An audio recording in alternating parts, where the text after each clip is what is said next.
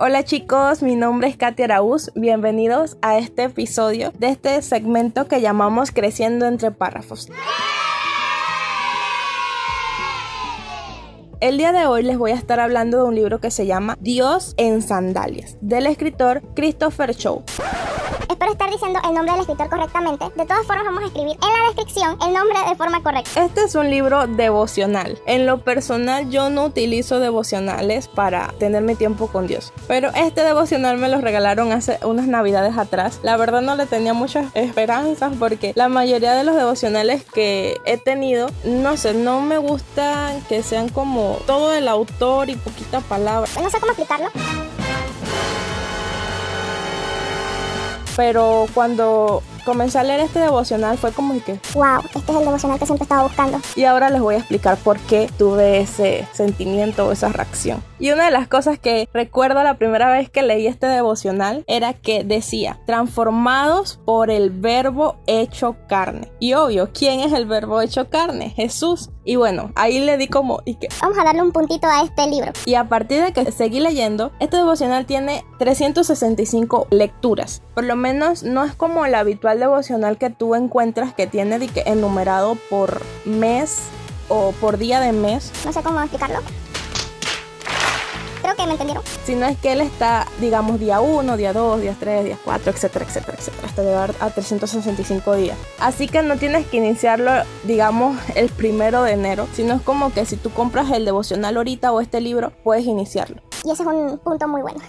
y como les dije antes, es el devocional que toda persona está buscando a mi parecer, porque su estructura de verdad te lleva a estudiar, meditar la palabra cada día. Por lo menos a mí me desafió tanto en mis relaciones personales como mi relación literalmente con el Señor, cómo estaba tomando mi tiempo, si estaba teniendo mis devocionales simplemente por llenar un, un estereotipo cristiano. Y de la misma forma te llevaba tener un pensamiento y un conocimiento más profundo de la palabra. O sea que además de tener un devocional, estaba siendo entrenado por medio de la palabra. Este devocional está basado literalmente en los evangelios, Mateo, Lucas, Marcos y Juan.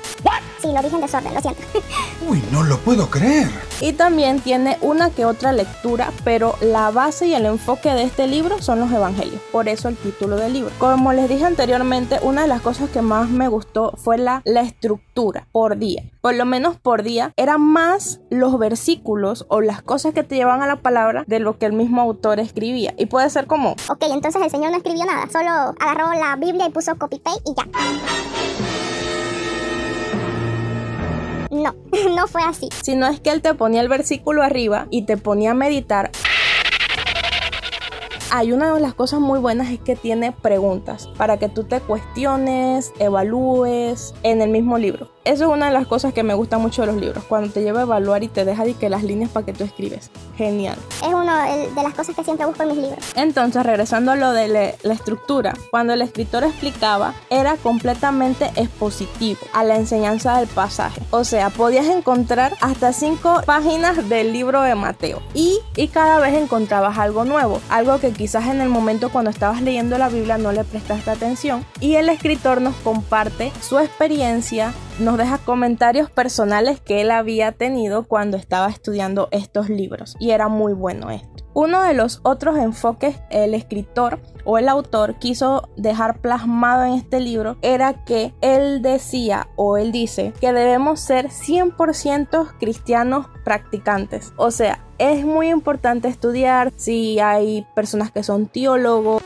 doctores, maestros de la ley, etcétera, etcétera. Pero lo más importante es poner en práctica todo lo que aprendemos. Y aquí quiero resaltar una de las frases que de verdad marcó el seguir leyendo este devocional. Y la frase dice así. La sabiduría en el reino no consiste en saber mucho, sino en practicar lo poco que sabemos. Muchas veces quizás somos nuevos cristianos o nuevos creyentes y escuchamos a estas personas que nos nombran, nos dicen todos los libros de la Biblia, los profetas, los profetas mayores y todas estas cosas y uno queda como que... Wow, yo no me sé nada de eso. O sea, uno piensa así, yo sí me lo.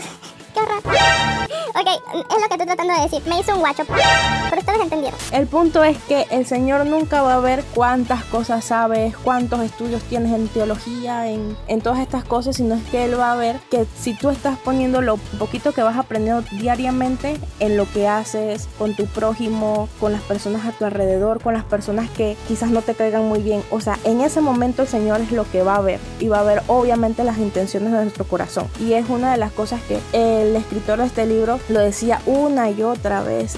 Y es muy bonito porque es así. El Señor no ve todos nuestros títulos, sino lo que hacemos con el corazón para Él. Y bueno, a medida que vas a ir leyendo este libro, te sentirás retado a cambiar muchas cosas. El mismo libro te va a llevar como a buscar y leer más la palabra recordando que el libro más importante para conocer directamente a la persona de Jesús es la Biblia. Podemos tener todos estos libros como de apoyo, pero siempre va a ser mejor leer la Biblia. Así que sin más, quería hablarte un poquito sobre este libro, espero haya sido de bendición para tu vida y puedas tomar un tiempito para buscarlo, investigarlo. Hay bastantes tiendas en línea que puedes comprar libros de forma muy económica. Así que sin más, me despido y hasta la próxima. Que Dios los bendiga y cuídense mucho. Hola, soy María Alex Recuerden estar pendientes a las redes sociales de arroba secpanoma para que no se pierdan los siguientes episodios de Creciendo entre párrafos y los otros segmentos que tenemos. Ay, por cierto,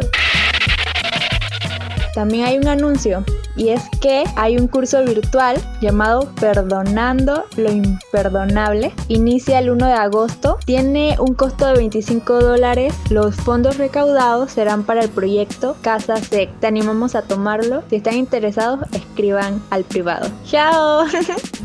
Linda semana.